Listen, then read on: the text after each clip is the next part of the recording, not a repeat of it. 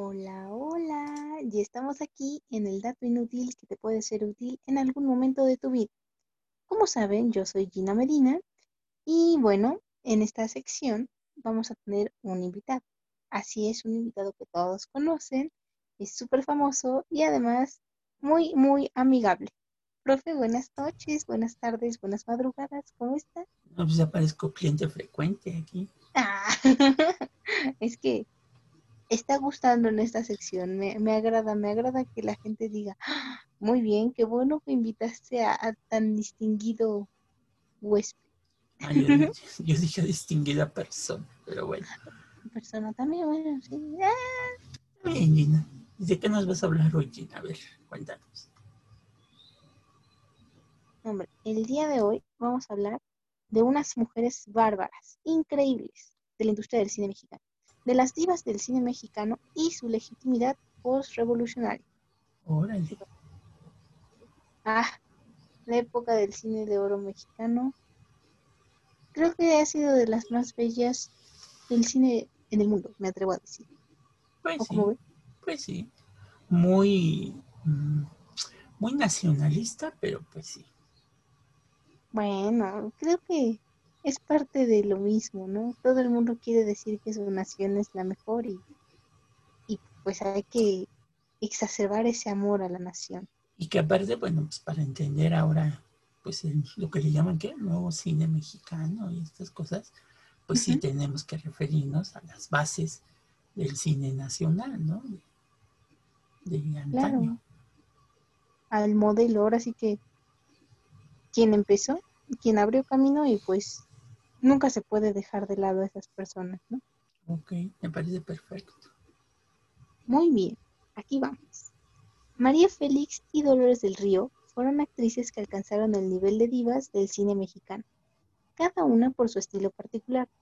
Una altiva y arrogante, la otra sumisa y tierna. Interpretaron papeles disimbólicos que representaron sus dotes histórico-andriáticos. Es decir, Bueno, lo que quiso decir Gina es histriónicas, pero Eso, eso. Ay, se, le, se, le, se le palabras traban. ¿No les pasa que, que es que quieren hablar tan emocionados? Se Es, es la emoción. Es, la es que a Gina, ustedes no lo saben, pero a Gina le emociona mucho María Félix. O sea, es, es Es como, mi modelo a es, como su ícono, María Félix. Entonces yo creo que por eso le entró la, la, la nerviosada, como dirían en mi pueblo.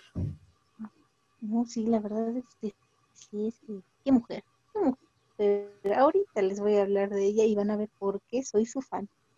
En su primer protagónico, a su regreso a Hollywood, Dolores del Río interpretó a Esperanza en Flor Silvestre, un film de 1943 que hablaba sobre una mujer abnegada y humilde de José Luis, interpretado por el actor Pedro Armendáriz, el revolucionario que se ve inmerso en la lucha a muerte con un par de falsos revolucionarios. En esta película se conjugan los talentos de Gabriel Figueroa en la fotografía y Emilio el Indio Fernández como director. En su discurso la película censura a los logreros de la revolución, quienes amparados por su discurso dominaron y ejercieron una dictadura de facto en su región. Rogelio Torres, Emilio Fernández, falso revolucionario, secuestra a nuestra protagonista, Esperanza, para atrapar a José Luis. Dispuesto al sacrificio, José Luis intercambia su vida por la de su mujer y su hijo. ¡Ay! y ¡Qué hombres, eh! Hombre, Órale. dramático, dramático. Ajá. Camino a Paredón, Esperanza llora, suplica e interrumpe el fusilamiento. Se arroja al piso y pide que la fusilen con su hombro. Ah, Más, más dramático no se puede ser. Años más tarde, al contar la historia de su vida a su hijo, Esperanza reflexiona sobre la historia de la revolución y la tierra mexicana. Y cito, En ella duermen nuestros muertos, mis muertos que son también tus muertos, hijo mío. La sangre derramada por tantos años de lucha, por miles de hombres que, como tu padre, creyeron en el bien y la justicia. No fue estéril, sobre ella se levanta el México de hoy, en el que palpita una nueva vida. En el que palpita Ay. una nueva vida. Órale. Sí, ¿A es no mucho de, la es mucho del discurso de, Emilio el Indio Fernández. Un discurso porque, bueno, pues él, pues no fue partícipe de la revolución, pero, pero sí era muy, un personaje muy identificado con la, con la propia revolución. Hay que recordar que también en este momento, como dice Gina, Gabriel Figueroa este es un fotógrafo muy importante para México.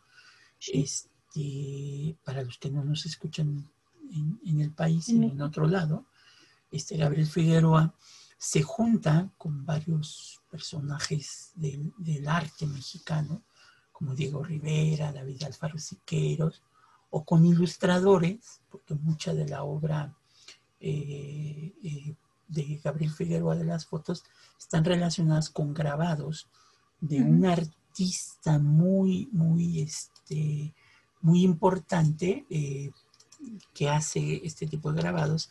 Ahí se apellida eh, eh, Leal. Leal, este, se apellida, espérame, déjame ahorita te digo cómo, cómo se llama. Fernando Leal, creo que son, son los grabados que, que utiliza mucho este, Gabriel Figueroa de este, de este artista mexicano Fernando Leal, que es un, es un personaje del siglo XX, que junto con Diego Rivera, Siqueiros, pues se ponen a, ilustrar lo que era la, lo que había sido la historia de la Revolución Mexicana, pues a través del grabado. Entonces Gabriel Figueroa lo que retoma es que de esos mismos grabados, él le va a poner su talento como fotógrafo con la iluminación yo les recomiendo mucho que cuando vean este tipo de películas, por ejemplo, Flor Silvestre, Las Abandonadas, este, sobre todo las que son en blanco y negro, este, vean el talento de la fotografía de Gabriel Figueroa. Pónganle pausa en muchas de estas escenas y ahorita eh, Gina les, va a platicar más, pero les, les quiero hacer otro comentario después de escuchar a Gina. Pero sí tiene que ver mucho, no solamente el amor al, al hombre, de los sentimientos, ya que se acerca el 14 de febrero, sino también el, amor a la patria. Sí, es como junto, ¿no? Ahora sí que si quieres a México, también a sus hombres. Ah, ah. Efectivamente. Efectivamente. Y bueno, por su parte, tenemos a María Félix, quien fue también una constructora de la legitimidad postrevolucionaria. En su película Río Escondido, de 1947, Quizás es la película más propagandística del régimen postrevolucionario. En el Palacio Nacional se presenta, bueno, el Palacio Nacional se presenta a sí mismo. Sí, el edificio se presenta. Explica sus morales históricos, resume la historia de México con un párvulo, mientras el presidente Miguel Alemán lanza, dando la espalda a la Cámara, evidentemente, un discurso sobre políticos corruptos, sacrificio personal, salubridad, infraestructura y educación rural. El presidente alemán nombra a la señorita Salazar, nuestra maestra rural del pueblo, obviamente María Félix, el pueblo es Río Escondido, la encomienda que, bueno, incluye acabar con el analfabetismo de la región, así como dar un paso, el primer paso a la modernidad pujante. El presidente, de manera acartonada, promete apoyar su campaña y toda clase de recursos, pero subraya sobre todo el apoyo moral del pueblo, a del pueblo de México. O sea, quería hacer que, que México fuera más grande, ¿no? Que dejara de ser ese país salvaje, por decirlo de alguna forma, y que fuera adaptándose a los cambios. Que, aquí se aplica la frase que mencionamos en el episodio anterior de, del dato inútil, de la visión que tenía Miguel Alemán, ¿no? de que todo mexicano al final de su sexenio tuviera un, este, un Cadillac, un puro en la mano y un boleto para ir a los toros, ¿no? De esta modernidad que tenía Alemán. Y sí es muy interesante la introducción de esa película, o sea, si no hay más discurso nacionalista que otro que la, la, la introducción de Río Escondido, ¿por qué? Porque la imagen es, o sea, es más patriótica que otra cosa. Eh, Maya Félix primero se para frente a la portada principal del Palacio Nacional, la campana le habla, este, le da un emotivo mensaje porque la campana dice, yo soy la campana de Dolores, esa misma campana que, este, que sonó un 16 de septiembre al cura Hidalgo y tal y tal. Después se introduce, se introduce María Félix a Palacio Nacional y le habla el patio. Dice, yo soy el patio del Palacio Nacional y por aquí han pasado los grandes hombres de la historia de México y tal y tal, ¿no? Y ya después camina, ella va asombrada porque está escuchando voces muy, muy, muy raro. Pues, ya cuando escuchas voces es muy raro. Vayan al doctor, no es normal. Este, sí, y después entra a las escaleras, cuando llega a las escaleras donde están los murales de Diego Rivera, otra vez, aparece Diego Rivera, y es la fotografía de Gabriel Figueroa y la dirección de Emilio Lindio Fernández, este, para que vean cuál es, cuál es esta sincronía y los murales que había pintado Diego Rivera, sobre todo los de la escalera principal, que es la epopeya de la historia de México, pues le hablan a María Félix y le dicen, yo soy tu historia y aquí te la vamos a relatar en, en cuatro o cinco minutos que dura la escena y le relata toda la historia de México, desde la conquista, la independencia, Juárez, los niños héroes, tal y tal y tal. Y después hace movimiento la cámara, María Félix se mueve hacia otra parte de las escaleras y está el otro mural de Diego Rivera que eh, habla sobre, sobre la lucha contra el fascismo y las clases obreras y todo esto. Y entonces viene otra vez ese discurso nacionalista del obrero que, que queda de manifiesto cuando ella llega, porque llega tarde a la reunión, cuando ella llega los maestros ya van de salida este, por estar escuchando las clases de historia en el cubo, este, llega tarde a la reunión y, la empujan este, y queda tirada en el piso. Entonces un médico, que es el hermano del indio Fernández, es un médico, este, Fernando Fernández, este, la levanta y la introduce porque los que seguían después de los maestros eran los médicos. Entonces, este, eh, no la dejan entrar al principio, pero ya después la dejan entrar antes de recibir a los médicos y es cuando viene el discurso de Miguel Alemán, que no sabemos qué es Miguel Alemán, porque está de espaldas, como lo dice Gina también, y empieza con este discurso patriótico de, que hay que llevar la educación, el progreso y todo esto a, este, a estas regiones, que es muy parecido al discurso de esta película moderna que se llama Todo el Poder, no, no es Todo el Poder, este, hay una que es una trilogía que es este, ay, ¿cómo se llama? Bueno, ahorita recuerdo el nombre de la película, pero es lo mismo, donde el personaje que sale Damián Alcázar, este, que llega a un pueblito y entonces él modifica las a leyes. San Juan de los Aguados. A San Juan de los Aguados. Y, se supone que el, ejemplo de la modernidad es la, la puesta de un poste de luz, que porque ya va a llegar la luz a San Juan de los Aguados, pero el pueblo pues está lleno de corrupción que corrompe la ley de Herodes. La ley de Herodes. La, ley de Herodes, este, se corrompe el propio, el propio personaje al grado de que él mismo modifica la constitución, la constitución, y hace la propia constitución para su beneficio personal. ¿no? Entonces, es un poco ese discurso, porque también es en la época de Miguel Alemán, es un poco ese discurso que se da en esta película de María Félix. Pero a ver, sigue leyendo.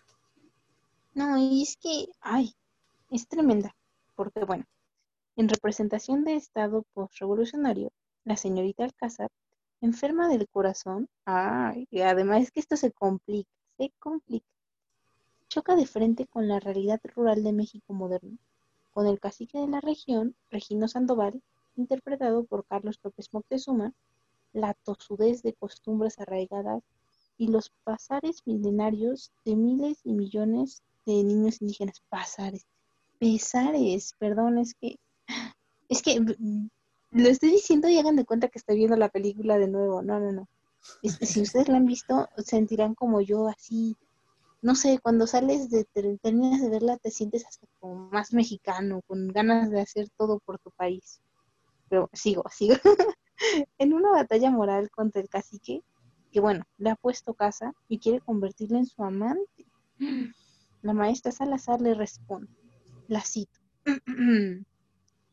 ¿Ha pisoteado usted todas las virtudes que eran fuerza de México, y solo le faltaba esto, pisotear el respeto que se debe a una mujer.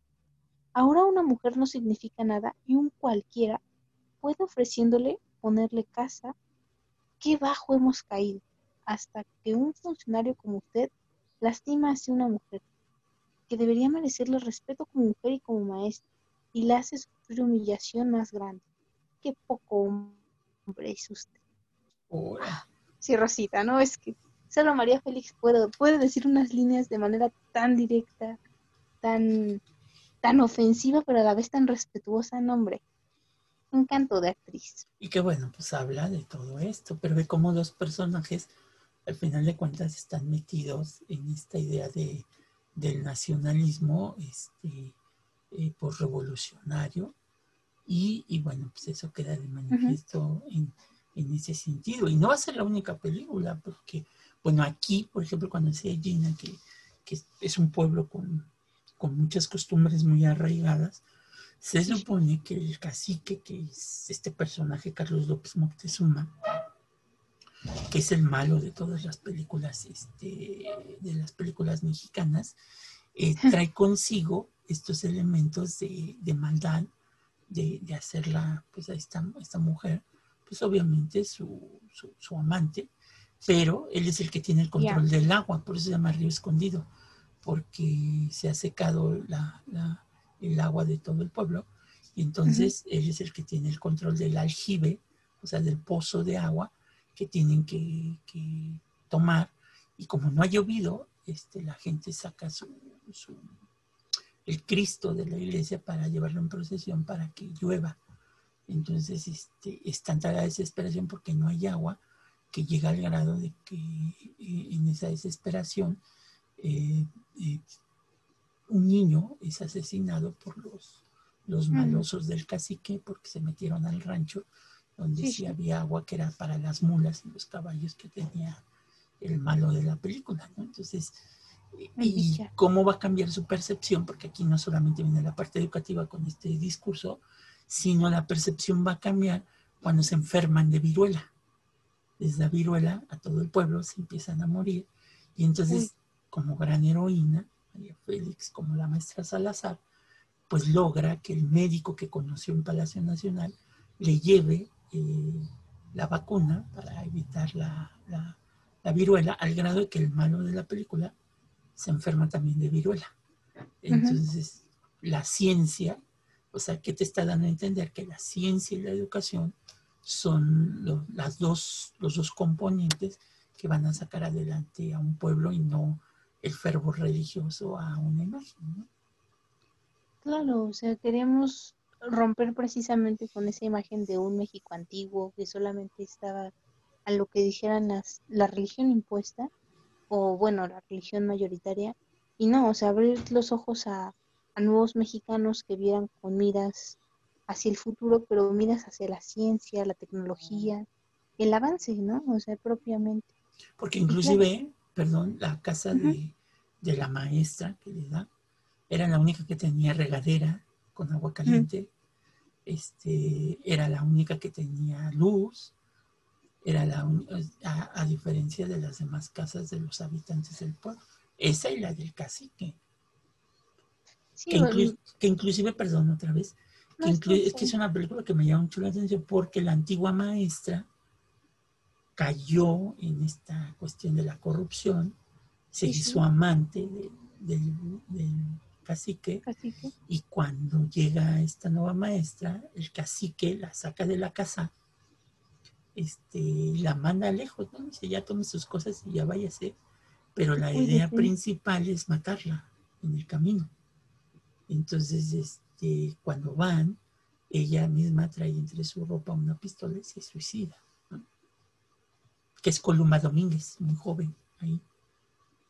No, no, conocí el nombre de la actriz, pero es que es eso, ¿no? Justamente creo que por eso me gusta de esta película, porque te hace ver como a una heroína, o sea, porque literal era una heroína en tiempos donde no había heroína, pero una heroína que no, no destaca solo por sus cualidades físicas asombrosas para derrotar al mal, sino por sus cualidades intelectuales y cómo puede abrir la mente de otras personas para provocar un cambio social, ¿no? O sea, evitar que estas personas sigan en el obscurantismo del México revolucionario, del México revolucionario y avancen, vayan más allá, se inquieten, cuestionen las cosas que hay y busquen una mejor solución más lógica a lo que está sucediendo en su México actual, ¿no? Pues sí, pues sí. Me encanta, ¿no? Divas, divas encantadoras. Ambas representaron estereotipos de mujeres dedicadas al país, a su pueblo, a su hombre, a la niñez o a sus hijos. En sus películas propagandísticas, tanto María Félix como Dolores del Río echan discursos y, y denuncian a los logreros, censuran las costumbres machistas. Ojo ahí, o sea, porque son muy directas. Creo que por eso ambas no son tan reconocidas. O sea, sí, pero son muy criticadas. De una u otra forma, en menor o mayor medida una de la otra. Pero pues es que ellas sí se fueron con todo duro y a la cabeza en tiempos en donde no se permitía eso, no estaba bien visto. Y es que en el caso de María Félix, le echa flores al presidente alemán entre sollozos. Divas del cine mexicano también construyeron la legitimidad post-revolucionaria. Y es que necesitábamos ese, ese sentimiento al parecer. ¿O cómo ve usted? Pues no, sí. No, no, pues- eh, bueno, a ver, déjeme, déjeme explico. O sea, ¿cómo, ¿cómo es que usted lo ve? Pues en primera lo veo con los ojos. Ah, ay, ay, qué chistoso. No, falta, no faltaba mi chiste. Estoy primera- en-. En primera lo veo con mis ojos, pero bueno, no, pues es que, fíjate, hasta esta parte de los años 40, las películas de, de María Félix sí atacan mucho esa- eso que tú dices del, del machismo, ¿no? De, de- de estas configuraciones del machismo, que después se va a romper, porque si tú ves la película La cucaracha, Ujú. ahí se Ah, rompe. también. Se rompe esa idea del machismo cuando tiene este, este encuentro de carácter sexual con el general Z, que es Emilio Lindo Fernández, que entra a la alcoba de ella y ella se pone así como que no queriendo y no quiere y no quiere, y él le rompe la, la ropa y la tira al piso y le dice, ahora sí le voy a enseñar a ser mujer. Allí se rompe eso, que en, que en los 40 no lo hubiéramos visto en estas películas, porque vemos como esta mujer inclusive el final de la película, este es spoiler, este, si no la han visto, el final, de, Aguas. que bueno, a estas alturas, quien no haya visto Río Escondidos, porque, porque de verdad no, no, no sé qué ha hecho en su Vayan vida a ver. con esta cuarentena, ¿verdad? Pero bueno, el final de la película, ella mata con la propia pistola del cacique, al cacique lo mata, lo Sí, balacea. sí. Y obviamente con eso te habla también como la modernidad del nuevo gobierno se pudo imponer a este cacique este, que está, pues que está ahí. De mente cuadrada. Exactamente, ¿no? Entonces, esto, esto es un sentido de todo lo que, lo que conlleva, que yo creo que se ve más en María Félix que en la propia Dolores del Río. Dolores del. Río sí es, a pesar de que muestra estos discursos, pero sí es el sufrimiento. Si tú ves, por ejemplo, Las Abandonadas, le pasa lo mismo, que es una historia, las, las Abandonadas, si tampoco la han visto, no sé qué han hecho en esta cuarentena, Reiteramos. porque está en YouTube, o sea, la pueden ver. Las abandonadas, ella es una prostituta, pero de, de élite, o sea, de estas de, de- de, eh, digamos que Una- un acompañante, ¿no? Lo que hoy le llaman vulgarmente una escort, ¿no? Entonces, este, conoce a Pedro Armendáriz, que viene disfrazado de general, digo viene disfrazado, porque lo que nos va a narrar esa película es la historia de la famosa banda del carro gris, que fue una banda en, en 1917 cuando entran los carrancistas, Pablo González, el segundo al mando del ejército carrancista, este, organizó esta banda que se metía a las casas de los ricos que todavía habían después de la revolución para robarles las joyas y matarlos y todo eso. Entonces Pedro Armendáriz no era un revolucionario, o sea, no era un general, sino que él por suerte se encuentra en un campo de batalla. Son de estos que dices logreros, ¿no? Son de todas sí, claro. estas personas que cuando había una batalla, eh, entraban después de que acababa la batalla a robarse los uniformes, los rifles, las balas, las pistolas, todo esto de la gente que había participado en la batalla. Y entonces Pedro Armendáriz se encuentra a un general muerto, un general federal, se encuentra muerto y le roba el uniforme. Entonces se hace ah. pasar por revolucionario. Suplanta su identidad. Exactamente, se hace pasar por revolucionario y se dedican a esto, siendo revolucionarios, se dedican a robar este, a las personas y el final, bueno, pues es que descubren a, Pedro Armendari. Ella tiene un hijo, este, Dolores del Río, este, y pues obviamente agarran a Pedro Armendari, lo fusilan y ella se ve en la, en la ya no puede mantener al hijo en una escuela, lo lleva a un, este, un hospicio, una especie de escuela hospicio, y se dedica a la prostitución, pero ya en, en el México post-revolucionario. Entonces lo poco que gana se lo envía a su hijo para que él crezca y, y se convierta en un hombre de, de, bien, ¿no? Entonces, el final es cuando su hijo, que ya es este, Tito Junco, que es este, su, hijo ya como abogado, este, ah. defiende a una mujer que había matado al esposo porque la golpeaba y todo esto. Entonces él la defiende y logra ganar el caso. Entonces queda como el gran abogado y todo esto. Y ella se acerca, pues porque ya no lo conoce, este, lo abandonó y, se acerca a él y él le regala dos monedas, ¿no? Pero ella queda, queda pues así con esta idea de que su hijo, gracias a su sacrificio, este, se convirtió en un hombre de bien del México postrevolucionario, ¿no? Entonces, por eso digo que en el caso de, Dolores del Río son más dramas que en el caso de María Félix. María Félix es la mujer sola, la que va a combatir al malo y todo eso. Y Dolores del Río siempre es o es la amante o es la, la, la, que tiene un hijo, la, la, esposa abnegada. Todavía hay una película de los setentas, ay, no me recuerdo cómo se llama, en donde Dolores del Río, este, creo que se llama Con quién andan nuestros hijos, algo así. Ahí búsquenla, busquen películas de Dolores del Río, donde vuelve a salir con este mismo que era su hijo en, Las Abandonadas, ahora es su esposo, Tito Junco, en donde son gente que viene de provincia y le regalan, le regalan al esposo un puesto en el gobierno. Entonces, al, ah. regalarle un puesto en el gobierno, le dan este, un departamento, porque antes el gobierno a sus empleados les, les proporcionaba un departamento. Sí, sí, los proveía. La unidad Tlatelolco y todas estas unidades eran del gobierno.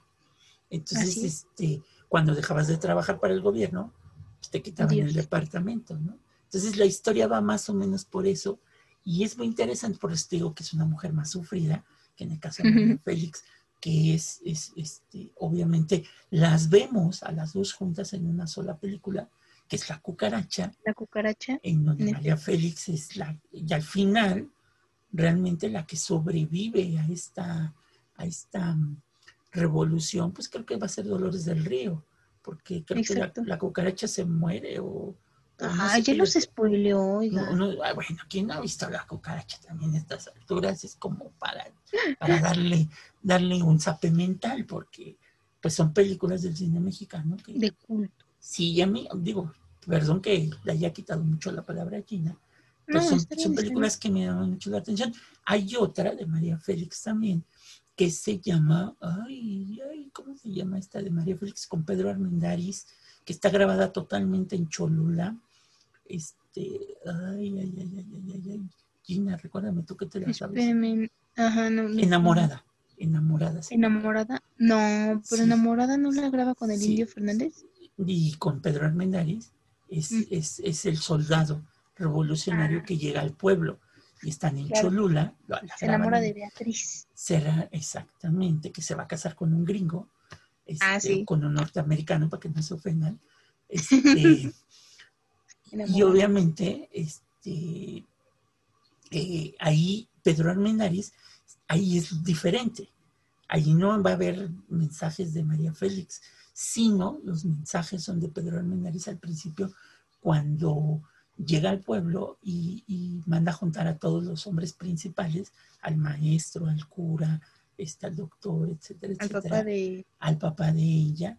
y, este, y el, el, el, el, que es el, no sé, no un hacendado, este, decide eh, decirle a Pedro Armendáriz que, que, que, pues no lo fusile, ¿no? Porque lo van a fusilar porque es un personaje que, que, es el malo, este, que no lo y que a cambio le da a su esposa.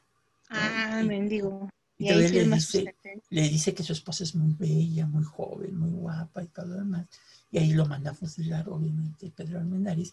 Y sabiendo un discurso, era lo que quería llegar, un discurso en donde dice, las revoluciones no se hicieron para que unos cuantos se beneficiaran, sino las revoluciones se hicieron para que todo el pueblo esté contento, tal y tal. Un discurso ahí muy elemental.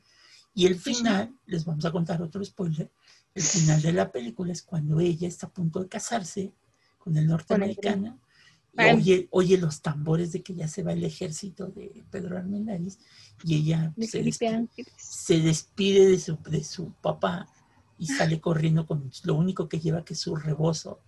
Este, y es vestido de boda y la cuar. Es impactante la foto de Gabriel Figueroa porque está un caballo enorme en sombra y ella está parada frente al a los soldados de la revolución.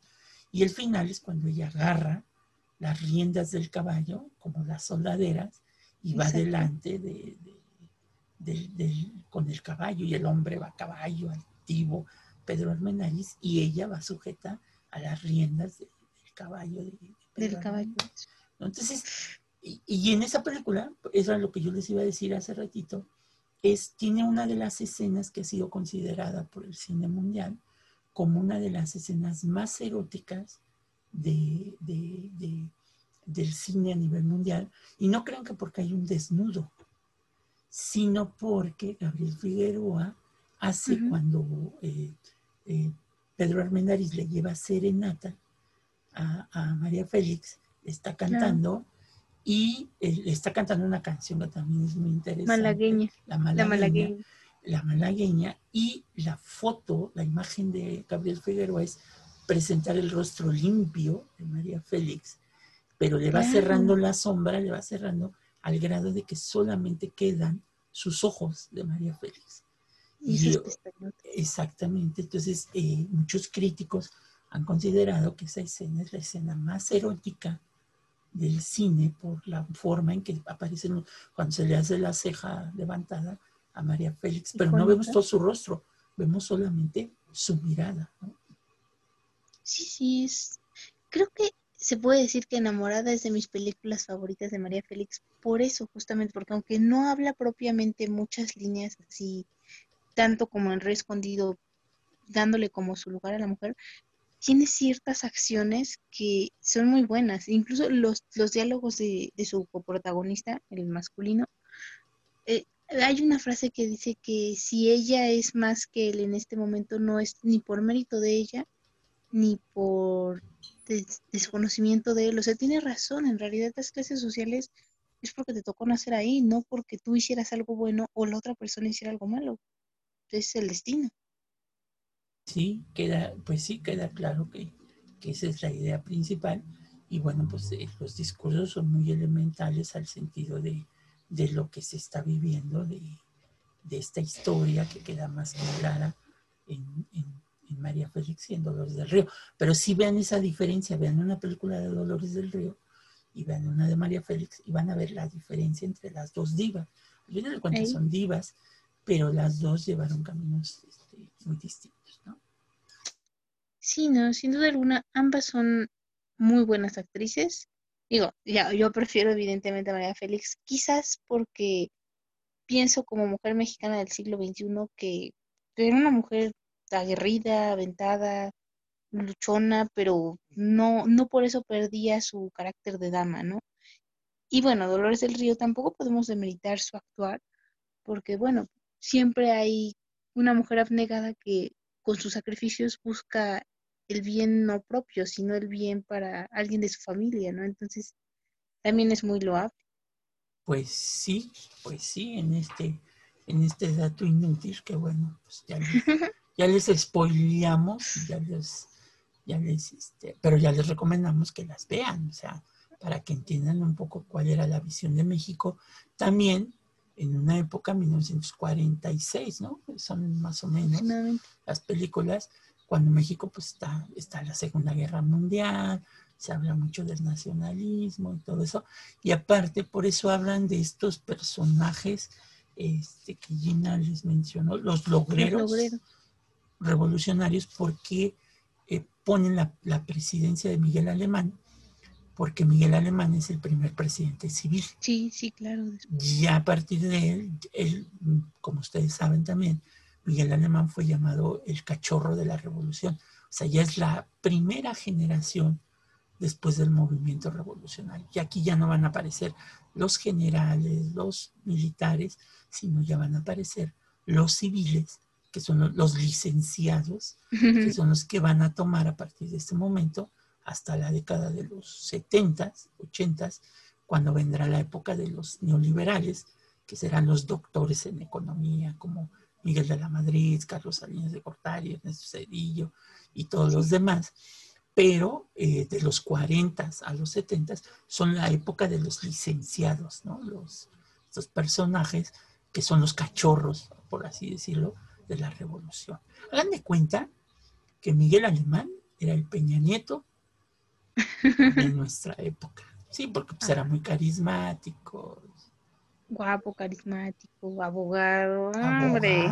pues imagínate. Galán, galán. al, grado de, al grado de que, bueno, pues dejó una dinastía. Su hijo, Miguel Alemán Velasco, fue gobernador de Veracruz, donde, donde, de donde es originario Miguel Alemán Valdés, el papá.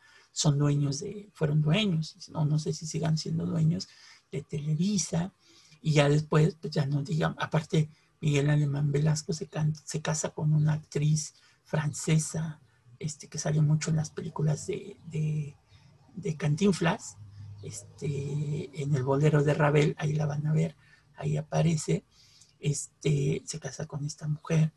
Y después Miguel Alemán Magnani, este, que es el nieto de Miguel Alemán, pues fue gran empresario de Televisa, y creo que ahora están pasando por ciertos problemas económicos porque eran dueños de esta línea aérea, no sé si es eh, esta, esta que se fue a la quiebra apenas en, México. Ah, ah, Aeroméxico. No, no, no. Mexicana. no, de las más recientes, no sé si es Aerobús o esta. Ah, Viva Aerobús. Eh, una de estas líneas, ¿no? entonces, pues hizo una familia que Miguel Alemán Valdés dejó negado con el papá Miguel eh, obviamente el, hijo, que es Miguel Alemán Velasco, y con el nieto, Miguel Alemán Magnani, que ahorita están muy apoyados por el gobierno actual. No, hombre, es que, como vemos, este presidente que fue en los 40 y dejó su legado hasta, hasta hoy, ¿no? Entonces, no está mal, pero qué bárbaro. Pues sí. No, hombre, después de una spoileada de de inquietar. Esperamos que haya despertado su curiosidad por conocer más sobre el cine, el cine mexicano, el cine de oro mexicano, la historia de México propiamente y cómo, cómo que si no saben la historia de México, pues no pueden ver por qué hay ciertas tendencias políticas, ciertos comentarios en la industria, entonces, chequenlo, todo aporta.